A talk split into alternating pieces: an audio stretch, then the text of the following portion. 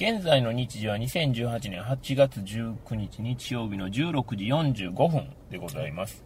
えーメガネガティブさんが、東宝シネマズクズハモール。私ペップが109シネマズ大阪エキスポシティさんで、ツイシネボリューム100号台映画、ミッションインポッシブルフォールアウト、鑑賞直後の体でネタバレありで収録する28回裏でございます。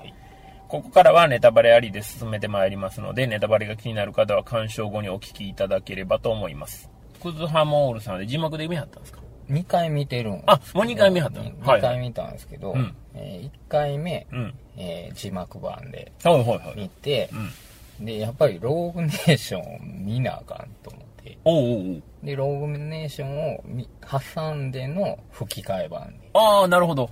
ローグネーション見て前の話も思い出してか思い出してかららの吹き替え。で、ちょっとアクションを堪能したいなっていうのもあって、ああ、なるほど。字幕オンじゃなくて。その、はいもう、はいはいはいあの、吹き替えで画面全体を見よう。なるほど、なるほど。はい。おーそんな感じで。素晴らしい。はい。じゃあ、えっ、と、感想を感想を伺いたいんですけど、はいい、かがでしたか？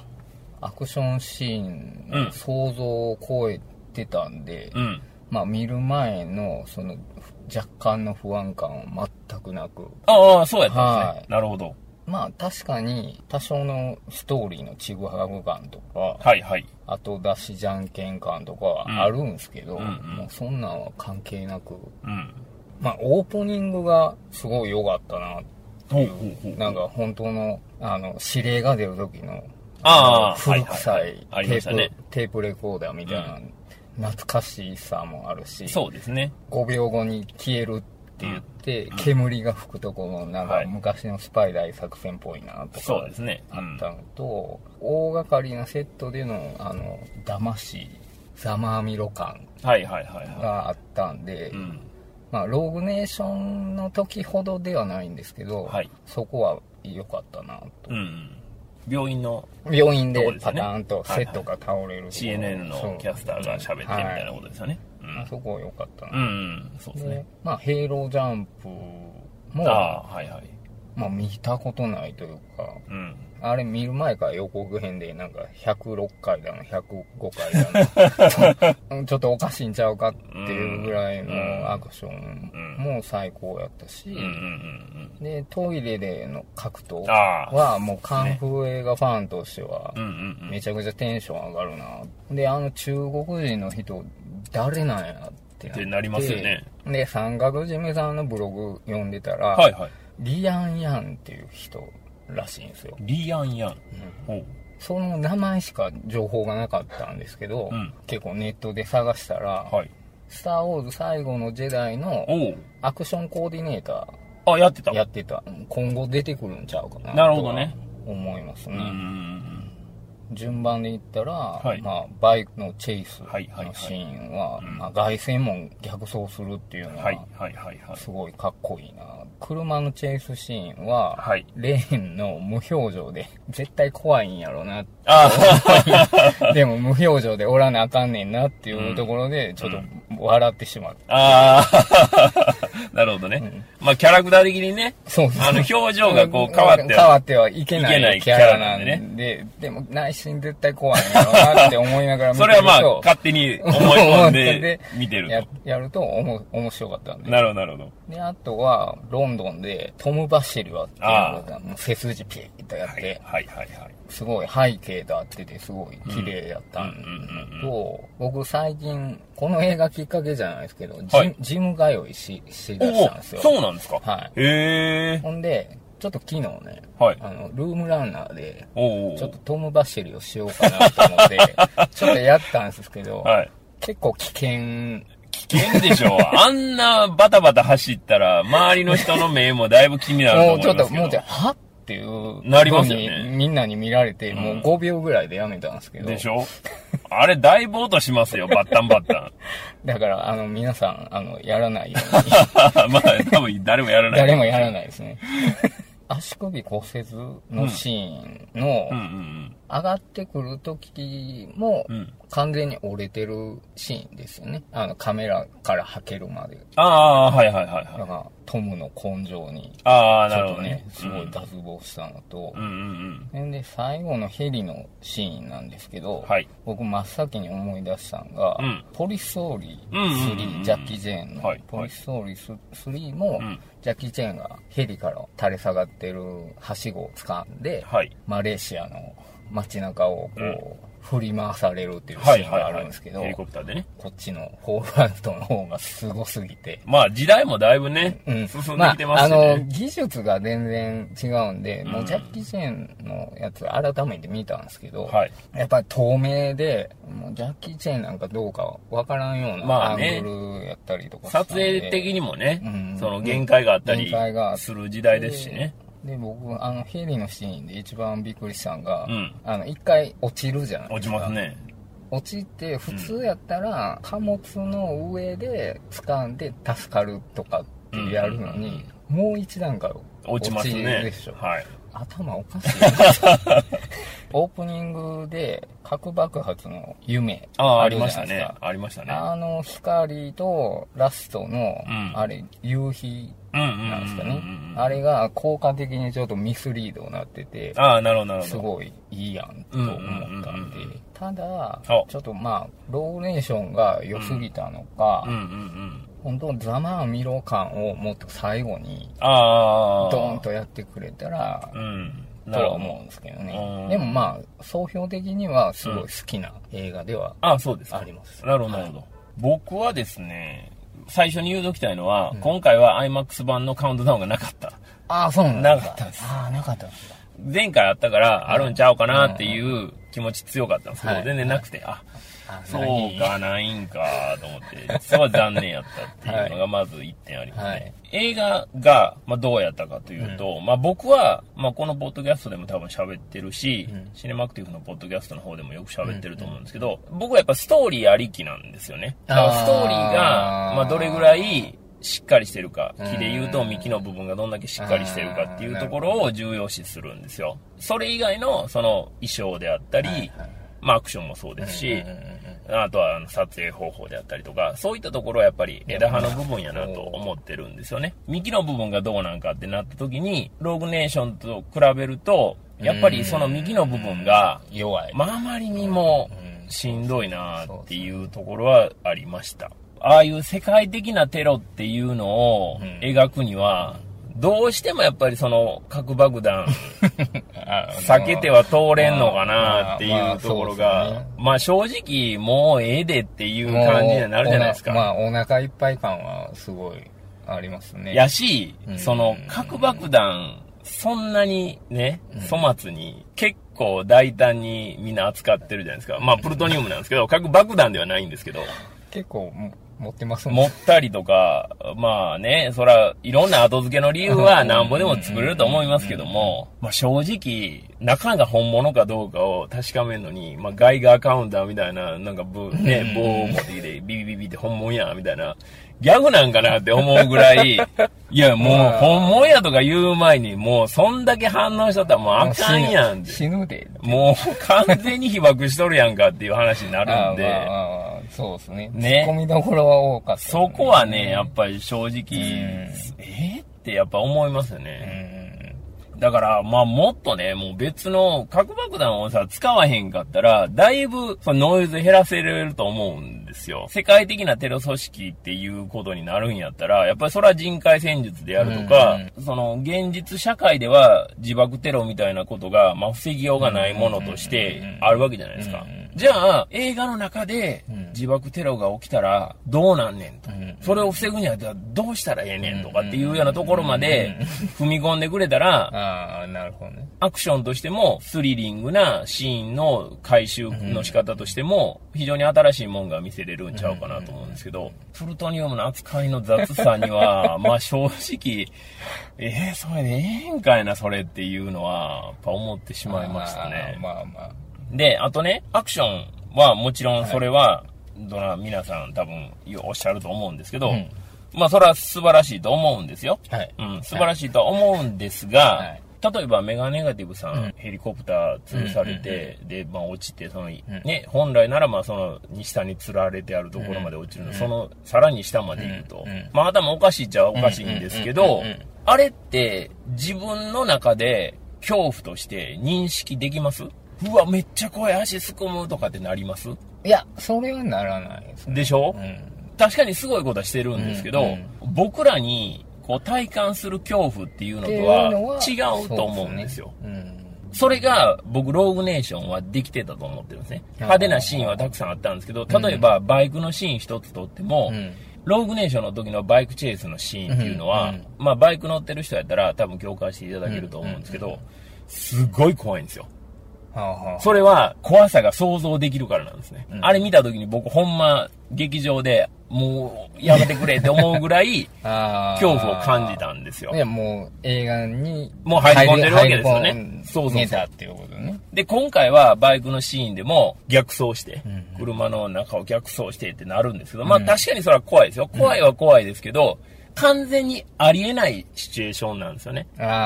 しかも、あれだけの数で逆走したら、まあどう考えてもぶつかるんですよ。うんうん。なんぼ上手い人でもあのスピードで、あのすり抜けっていうのは、まあもちろんやってるからできるんやでっていう話になるんですけど、それはやっぱり元々のできるという映があるからできるわけであって誰がどう運転するか分からへんっていうような状況の中で進んでいくものとしてはやっぱ不可能なんですよね。って考えたら、そういうアクションシーンがどんどんどんどんインフレしていって、うんすごい難しいことをやってる、スタンドの人でもできひんようなことをやってる、それをトム・クルーズ自身がやってるっていうのはあるんですけど、どんどんどんどんやっていくにつれ、観客の僕の恐怖からは、どんどんどんどん乖離していくんですよ。遠のいていく。遠のいていくんです。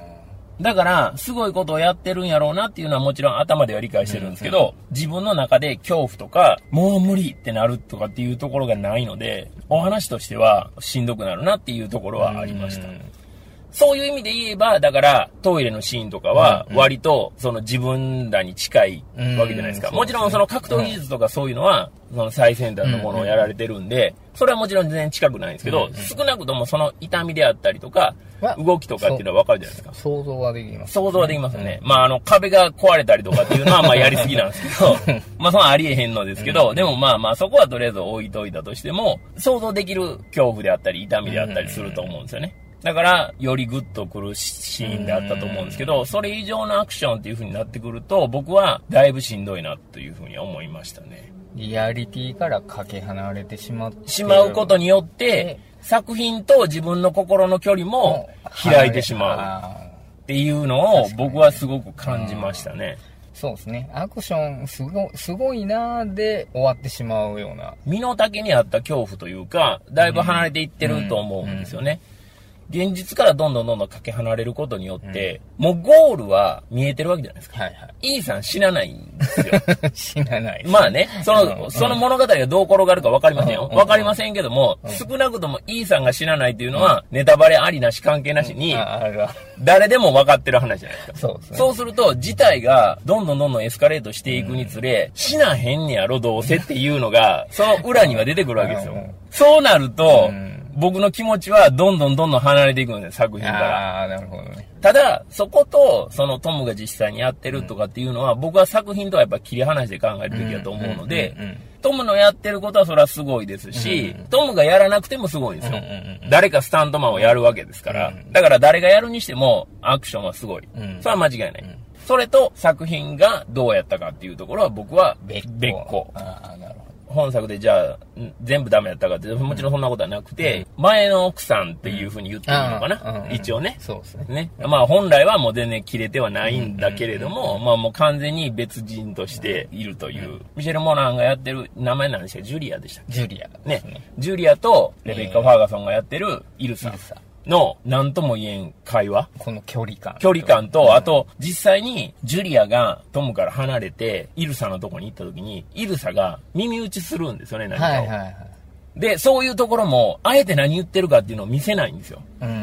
ここが僕はあ、ローグネーションにあった、こちらに、こう、いろんなものを想像させてもらえる、楽しめさせてもらえるようなところ、あの二人何を耳打ちしたんやろう、うん。イーさんを愛してる二人が、どういう会話をしたのか、どういう気持ちでそれぞれを見てるのかとかっていうのは、今回、まあ、ミシェル・モナハンいろんな映画で見てますけど、うん今回のミシェル・モナハンむちゃくちゃ魅力的に見えたんですよね。ほうほうほう。レベッカ・ファーガソンはやっぱりまあ、まあ、ノリに乗ってるっていうところもありますから、まあね。非常にやっぱりキュートに見えるし、うんその二人が、こう、垣間見せる表情っていうのが、僕はすごい良かったなと思ってるんですよ。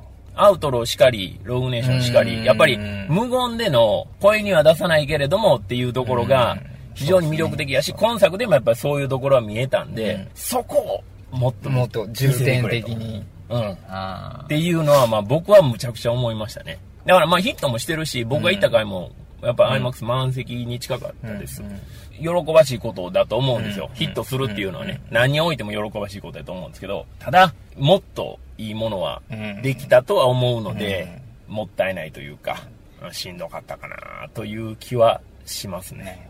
それでは皆さんからいただいたツイートをここでご紹介していきたいと思います。まず、えー、伊上元弘さん。えー走り抜ける E さんが素敵すぎ。今時珍しい必死感。肉厚スタンドのド派手アクション。半分以上が手に汗。スタントなしってこういう絵力になるのか。トム・クルーズリスペクト。ストーリーは目をつむろうというふうにいただいております。ストーリーに目をつむるというのを、その、是とするか非とするかっていうところやとは思うんですけどね。僕は香港映画から入っていったんで、多少のそのストーリーは許してしまうああ。なるほどね。僕はやっぱりね、もったいないなと思うんですよね。あ、せっかく。もの、うん、そのが、クリストワー・マッカリーがやってるんやから、はい紡げない人ではないので、ああ、すごいもったいないなっていう感じはあるんですよね。それから、プランナイトさん。えーミッションインポッシブル・フォールアウトを IMAX 字幕版で鑑賞。トム・クルーズのどうかしてるアクションの連続。パリのカーチェイス。屋上のトム走り。ラストのヘリアクションとこれ以上のアクションは無理なんじゃないかと思えるほど、本当にどうかしてる。かっこ褒めてます。この映画のすごいところは序盤のトイレでの格闘シーン。普通のアクションならクライマックスにしても良いレベルなのだが、戦ってるアジア系の男、かっこ相当強いんだけど、もう誰かよくわかんないし、前編通して見た後、他が凄すぎて印象に残ってないという、アクションのレベルが違いすぎる。まあ僕はでも、トイレの格闘シーンの方がより印象に残ってますけどね。ああ。その結末も含めてね。はこうね、アクションのインフレが起こってしまうがゆえに、僕の場合はね、ああ。印象にもあんまり残っていかないっていうような感じはあるんですけどね。それから、ルシフを止めるなさん。ミッションインポッシブルフォールアウト IMAX2D 字幕で鑑賞。ログネーションの完全な続編であり、シリーズ6作目ということで、さすがにストーリーには出がらし感が否めず、普段初週末には見ないことが多いので、久々に追試に参加できて嬉しいというふうにいただいてます。まあ、こちらこそありがとうございます。それから、ロンペさん。えーミッションインポッシブルフォールアウト鑑賞後シネマシティ。エースタ極上爆音上映で。監督はクリストファー・マッカリー。いや、すごい。いろいろ言いたいことはありつつ、超絶アクションの連続を堪能。特にトイレでの殴り合いとパリでのカーチェイス。呼吸を忘れる。過去作からまさかの要素を持ってきたり、スパイ大作戦らしさを全開に出してくるシークエンスがあったり、レベッカ・ファーガソンの輝きは素晴らしいし、サポートに回った時のベンジー最高すぎる。まさかの人のアクションもあったり、ビング・レイムスの使い方も良かった。彼がイーさんを称えるあるセリフ。そこまで見てた観客全員がトム・クルーズに同じ気持ちを持ったのではないんだろうかと。あの辺がだからやっぱりうまいなと思うんですよね。そのセリフの使い方とか、あもっともっとやっぱり時間をかければいいものができたんだろうなという気はするんですけどね。そうですねうんそれからタオルさん。えーミッションインポッシブルフォールアウト鑑賞というより生還したという感覚。あ。うん。すごすぎるよ、トムマッカリー。アクションも展開も圧倒的すぎて身も心もフォールアウト。うん最後はもう気を失いかけた。こんな映画一回じゃ受け止めきれない。明日はレーザー IMAX だと。すごいですね。僕はレーザー IMAX で一回見ただけなんですけど、鑑賞環境によってももちろん変わってくるのかなという気はするんですけどね。まあ現状やはりレーザー IMAX はあフルのシーンもあるんであ、こう優位性が高いかなという気はするんですけどね。それから、えー、ヒロタさん。お話は置いておいて。とにかくイーサン・ハントの無茶な頑張りを楽しんでくれという映画やったベンジーとイルサの活躍はもっと見たかったが、誰の映画かと言われたらそりゃそうなんやから、望みすぎかと。まあ、このあたりはちょっと僕ともかなり近いかなはいという感じはしますねね。ううんん。それから、マーベリックさん。えーミッションインポッシブルフォールアウト IMAX 字幕版。クリストファー・マッカリー監督作品。生身のアクションはどれも文句なし、すげえの一言。よくもまあ、これだけのものを撮影しましたね。感服いたします。ストーリーなんかどうでもいい。我々はトムの一人サスケを堪能しているのだからと。まあ、ここかな、やっぱな、ストーリーなんかどうでもいいと思えでたら、思えたらもう。全然問題ないっていう話になるんでしょうね。それから、えーミカさん。えーミッションインポッシブルフォールアウト。トムとクリストファー・マッカリのこういうアクションが、こういう絵が撮りたいんだよが炸裂していた。いろいろと頭おかしいなと。まあ頭おかしいのは間違いないですね。そうですね。それから、ももさん。えーミッションインポッシブルフォールアウト、ブルーク 13IMAX2D。何がなんだかなんだけど、全部許す。アクション映画のラストでなんで泣けてくるんだろう。うんこれはトムの心象風景まで含めたドキュメンタリーなんじゃないかって気がすると。あれを見たら許される方が多いんですよね。それぐらいまあすごいっていうことなんでしょうけどもね。僕はちょっとメイキングみたいな。ああ、まあね。うん。メイキングとやっぱ本編はね、また別物なんで、なんかそら、それだけでで一本できそうな。できるでしょうね。ねそれから、えー ITK さん。IMAX と吹き替え2度鑑賞。もイーサンハントの行き当たりばったりの作戦行動とトム・クルーズの体当たりアクションが混然一体となったドキュメンタリー映画。ドキュメンタリーって言うてありますね。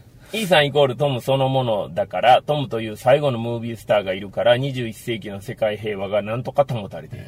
なぜ IMF からの指令はオデュッセイヤとして届けられたのか。イーサンの自殺行為のような作戦行動もトム自ら肉体を酷使したアクションも愛おしいあの人に再会するための試練であり苦難ということなのだろうかと。皆さん意見はほぼ同じう、ですよ同じですね。ね。もうアクションで許そうみたいな。アクションで許すとかね、ドキュメンタリーとかね、うんまあそうねそういう感じになるんですけど、まあ、このね、オデュッセイヤ云々のところも、すこの全体通して見てしまうと、結局聞いてきてないんかなという感じがあって。なんかそんなに最初意味深にこう出てきて出ましたてきてけどるけどなんかほったらかし感がすごいあったかな。ね、だからその辺もいくらでもねやりようは多分あったんちゃうんかなっていう気がしますがそれから音圭さんえーミッションインポッシブルフォールアウト IMAX2D で鑑賞、ん。イーサン・ハントはもちろん正気の沙汰じゃないけど、トム・クルーズも正気の沙汰じゃないと、まあもうイコールですからね、そうですね。それからマシンガンスネークさん、えーミッションインポッシブルフォールアウト、トムありがとう。もこれだけでございます。う もううんいっぱい含まれてますね。そうですね。いっごぱい含まれてるっていう感じしますよね。それから吉田清之さん。えーミッションインポッシブルフォールアウト 2D 字幕で鑑賞。トムさんね、あんたバカじゃ。こんなすごいアクションは思いついてもやっちゃダメ。笑い。あアクション先行、脚本完成してない状態で撮影してたって驚愕。トムとマッカリーに感謝。ーうん僕の母がトムと同い年。過去父は2個上という事実。うん本編採用してないカット含めメイキングを映画館で上映してほしいと。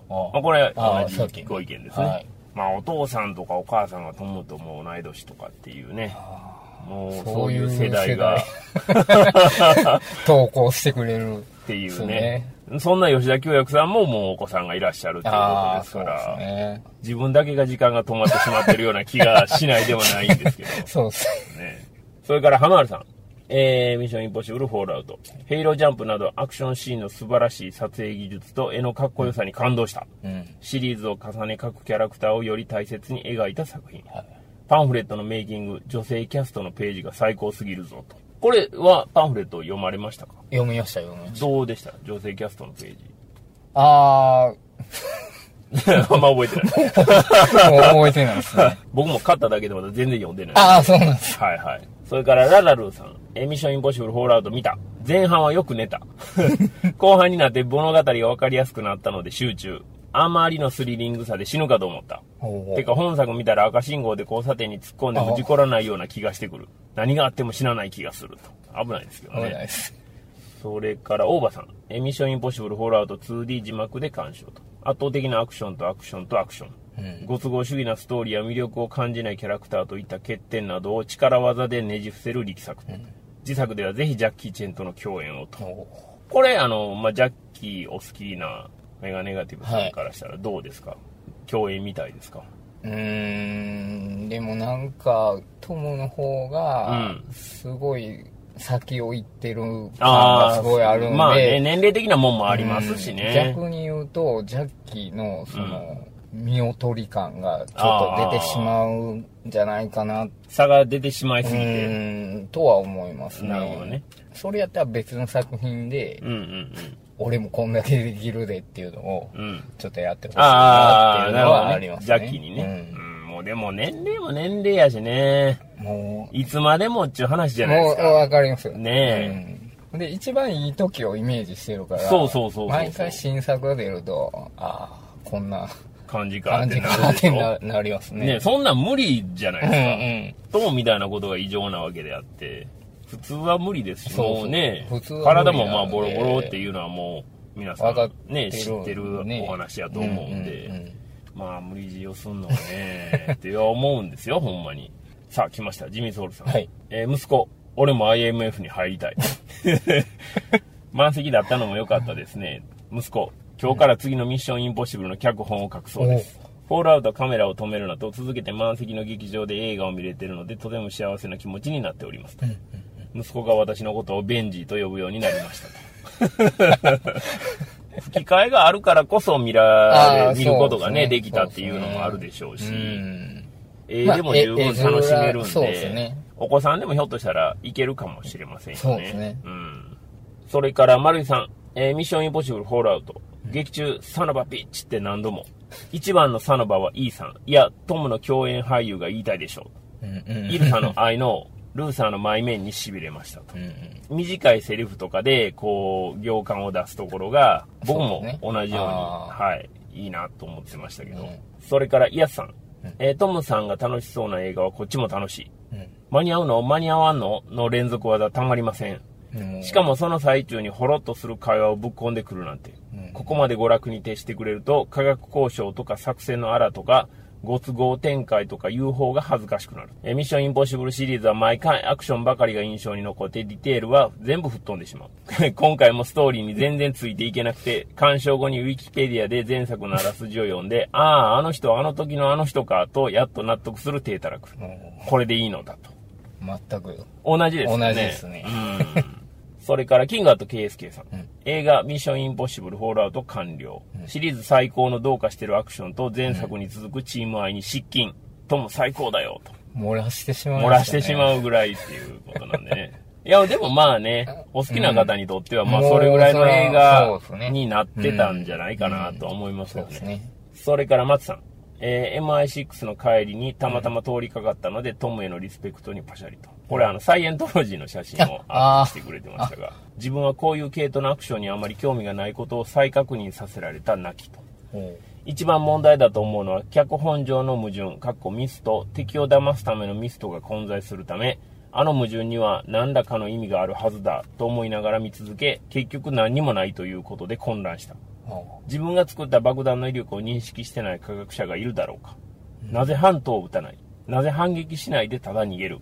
などなど、登場人物の行動に当事者だったら選択しないであろうと思うことが多すぎて、そこに意味があると思ってしまい、すごくノイズと。で、松さんも多分、ペッポさんと一緒で、アクションのリアリティが離れすぎてて、なんですかあね。の、心が動かないとか、そんなんなんですかね。ですかね。でも、この文章を読む限りでは、やはりその裏打ちとなる、その動機づけとかそういったところの方が気になるっていうことですよね。うんそれからハリス56号さん。え、フォロート鑑賞。相変わらずの怒涛の展開に、ん？なんでこの人追いかけてるんだっけ？という状況にしばしば陥るけど問題なし。深く考えずに手に汗握って至福の時を過ごすのみなのです。ああ、面白かったと。こちらはやっぱり面白かったというご意見ですね。そうですね。それからソニーさん。えー、ミッションインポッシブル6見てきました。ああ、もう最高やったな。映画はこうでないと、と思うぐらい面白かった。ああんなに紳士的で不屈の男、かっこよすぎ。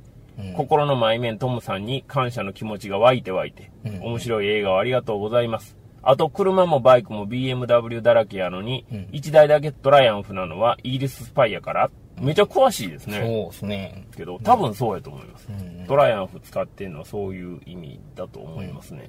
それから、え、岡ちゃん。ともかく56歳でこのアクションは本当にすごい。56なんですよね。一応前作とのつながりがあるので前作を再度見てから挑んだけど、過去作、過去一応シリーズ見てた。すべて見てからの方がより楽しめそう。ベンジ良かったと。まあキャラクターがね、うん。もうおなじみさんが多いんで、まあ全部見てた方がそりゃっていう話になりますよね。ただね、ほんま見てても覚えてないっていう問題もあるんでいね。絶対ちゃんと見てるはずなんですちゃんと見てはいるんですよね。みんなちゃんと見てはいるんですけど、こう漏れていってるっていうのがね、そうですね。いかんともしがたいところなんですけど。それから、はははさん、エミッションインポッシブルフォールアウト。いや、楽しかったなという第一声とともにもやもや引っかかりもする。うん。その責任と原因はトム・クルーズ好き、マッカリー好きの自分としては、ヘンリー・カビルにあるものとしたい。お実際あの役をあいつが魅力的に演じていたらもう数段階跳ねたと思うんですけど、お照れてんのかカッコつけてんのか知らないが表情を作れよ。何考えてんのか分かんなくてキモいんだよ。過去スーパーマンの時も。前作のジェレミー・レナの顔芸を見習えと。まあね、確かにヘンリー・カビルそんなに表情変わる人でもないんですよそうですね。だからまあ、母さんが言われてるのはまあうん確かに分からんではないんですけど、ただ、あのキャラクターは、味方なんか敵なんかよう分かれへんみたいなキャラクターではあるんで、そこはちょっと意識をして、うん無表情というか、こう意識されてたんちゃうんかなという気はするんですけどそうね。ジェレミー・レナーがやってた役とはやっぱり立ち位置が全然違うので、うん。ね、あとヘンリー・カビルはやっぱりあの、コードネームアンクルがむちゃくちゃ僕は好きやったんで、あのシリーズがやっぱり続かへんっていうのがちょっとね、彼にとってはかわいそうやなという気はするんですよね。あの役は割と彼に合ってたなと思うんで。それから、えー、高久さん、えーミッションインポッシブルフォールアウト見てきました。ストーリーは漫画ですけど、トムさんのアクションは驚異的。あれをスタントなしですると、そりゃ事故起きるし、下手すりゃ死にますよ。しかし、そのトムさんの心意気は買いますわ。とうん。心意気どころかっていう感じですよね。本当に。狂狂気ですよね。それから、えー、斉藤正也さん。えーミッションインポッシブルフォールアウト鑑賞終了。主にトム・クルーズの無事を祈り続ける、ヒヤヒヤドキッチョな約2時間半。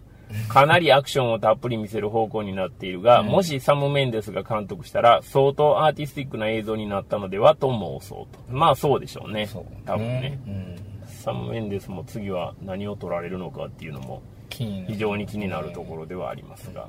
それからジンキさん。え前作を改めて予習していけばよかった。常に手のひらには汗が滲んでいるほどの迫力でした。トムの首にはムチ打ちという概念がないのだろうかというふうに概念奪われたのかもしれませんね。でも概念奪われたからってムチ打ちにならへんっていうわけでもないんでね。ね。なんやろ、これ。そうそうそう、分からへんっていうだけですからね。全然解決にはなってないそれから、北京パさん。えーミッションインポッシブルフォールアウト。うん IMAX 次世代レーザーで鑑賞。シリーズ移植作、2に近いエージェントもの的作品構造。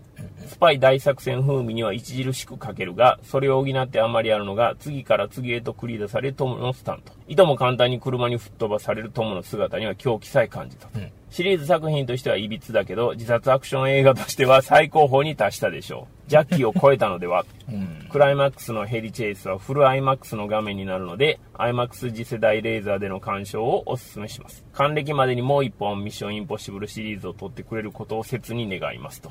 えもっと死に近づけと。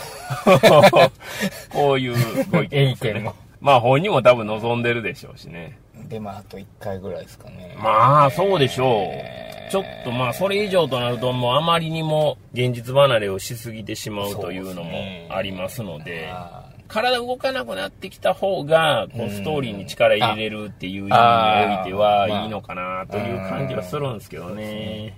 それから、えっ、と、フォームからいただいたご意見をご紹介したいんですけど、はいえーしゅんさん、えーミッションインポッシブルフォールアウト東宝シネマズ日比谷にて鑑賞。うん前作同様シリーズ通してトムのアクションスタントには毎回驚かされている。うんトムは不死身だと改めて感じた。うん自作も期待したいと。しゅんさんも、もう次も死にに行けと。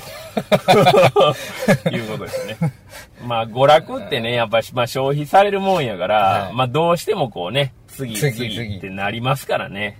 もう死ぬしかないじゃん。いやいやいやいや、ほんまね、もう縁起でもないですけど、うん。事故でもあったらね、ほんま大変やと思いますが、まあ実際トムは死んでなくてもね、こう、周りの人が亡くなったりとかっていう不幸なこともありましたからうねうまあできればね、そういうことないように。それから、えージミーソウルさん、ホームからもいただいてました。ラストの決闘シーンで思わず息子が、イーさん頑張れとシャウトしてしまうハプニングがありました。他のお客様にはご迷惑をおかけしましたが、いい劇場体験をさせてやれたかなと。父さんハントももっと頑張れよと鑑賞後毎日言われておりますと。いただいております。これでも聞いて怒る人いないでしょ。うん。ね。思わず出たっていうのは誰が聞いてもわかりますから、ご迷惑というほどのことはなかったと思いますけどね。それで思い出したんですけど、はいはい僕、あの、パシフィックリム見てた時に、はいはい。隣に小学校の女の子がいたんですよ。おー、はいはい。チェーンソードが出てきた時に、うん。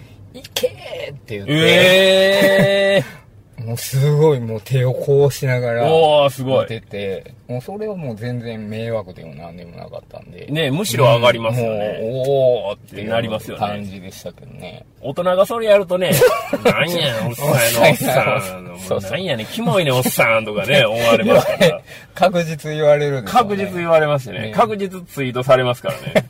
なんか隣にへキモおっキさんモおっさんおった。ね、言う書かれますから。どんだけ被害妄想やねんっていうね。やっぱり年齢考えてね、ね。まあまあ。いや、でもやっぱ子供の特権やと思います。そういう意味ではいね。いと思いますね。うんだからどんどんほんま映画館でそういう体験しているうん子供が増えてほしいなっていう気持ちはありますねそれから、えっ、と、松さんホームからいただいてました。はい以下の僕の意見はほとんどの映画ファンの方はそう思ってないと思いますし、私の否定的な意見を聞きたくないという方も多いと思いますので、今度何かの機会の時にペップさんのご意見を個人的に聞けたらと思いますって書いてありますけど、うんご紹介します。ミッションインポッシブルホールアウトのアクションについてです。本作は様々な評論家やメディアで、とにかくアクションがすごい。んスタントなしのアクションうん。といったように、CG じゃなく、しかもスタントを使わないで行ったアクションがもてはやされています。うん僕はこのことに対して非常に違和感を持っています。うん極端な話を言うと、それに何の意味があるの？と。もし、その前情報がなく見たら、その部分に気づく人はどれだけいるのでしょうか？もし CG を使用していたら、それを区別できる人はどの程度いるのでしょうか？もちろん CG やスタントを使っていないこと自体はすごいと思いますうん。ただ、それが映画のクオリティアップにつながっていないと意味ないのではないかなと思います。手段はあくまでも手段に過ぎます。それについてはダンケルクでも感じました。ダンケルクではご存知の通り実際の戦闘機を使用していることが話題になりました。しかし僕はそれにより緊迫感が著しくそがれました。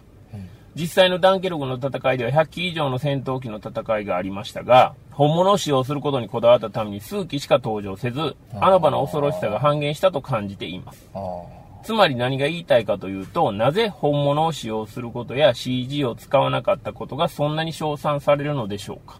僕は科学や技術の進歩に憧れを抱くタイプなので、解雇趣味としか感じられません。一般の観客の方がそれを称賛するのはわかるのですが、評論家がその部分を非常に高く評価するのには納得ができません。CG を使わなかったおかげで、この部分がこれだけすごくなるから、この作品は素晴らしいという解説ならともかく。生身のスタントだからすごいというのは批評でも何でもないと思います。の手段はあくまでも手段であり、それが目的化している作品に世間は評価しすぎかと感じています。うん。ペップさんはいかがお考えでしょうかと。これについてはメガネガティブさんどう思われますか？まあ、スタントなしでやりましたっていうのは、うんまあ、すごいなって思いますけど、はいはい。まあ、そこが単独でこう、一人歩きするんだったら、別に映画じゃなくてもいいんかな、とは思います。まあ僕はこのご意見については、まあほぼ、まあ同じような意見はい。ですね。あ、確かに、あの、ダンケルクについても、うんうん。3機ですか、うん。しかないその戦闘機を飛ばして、まあ、正直あのシーン見て、うん。生きるか死ぬかの大空中戦とうんは、ままあ誰も思わないと思うんですよ。ね。なんでこの人一機で飛んでんのかなみたいな。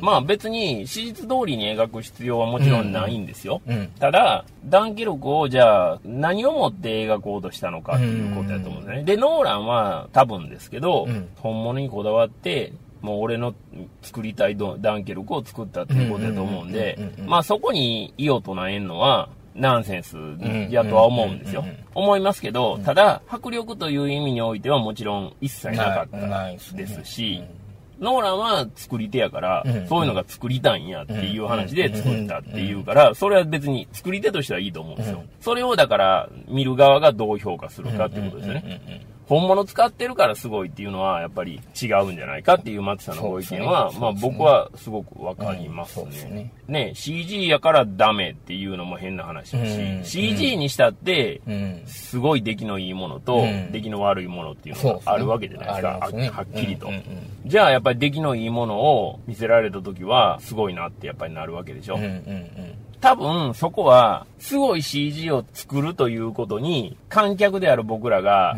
リアリティを持てないからだと思うんですよ。だから今回僕がミッションインポッシブルフォールアウトに抱いたアクションがどんどんどんどん先に進めば進むほどリアリティを持てなくなって気持ちが離れていくというのと近いもんがあるんちゃうかなと思うんですよね。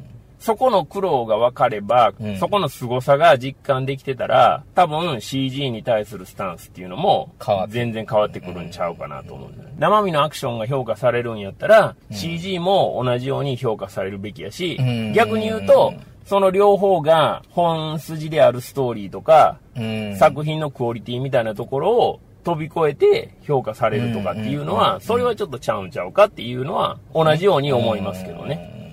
あくまでもその手段っていうのはもう松さんがおっしゃられてる通りかなと僕も思いますけどね。だから観客としてはその何を是とするかというところかなと思いますけどね。まあこれについてはね、まあいろんなご意見あるかもしれませんし、また、あの、フォームからでも結構ですし、ご意見いただけたらなと思いますけどね。それでは、えっ、ー、と、次回の追試ねは、ボリューム106になります。はい、それでは、メガネガティブさん、はい、小田映画の発表をお願いできますか。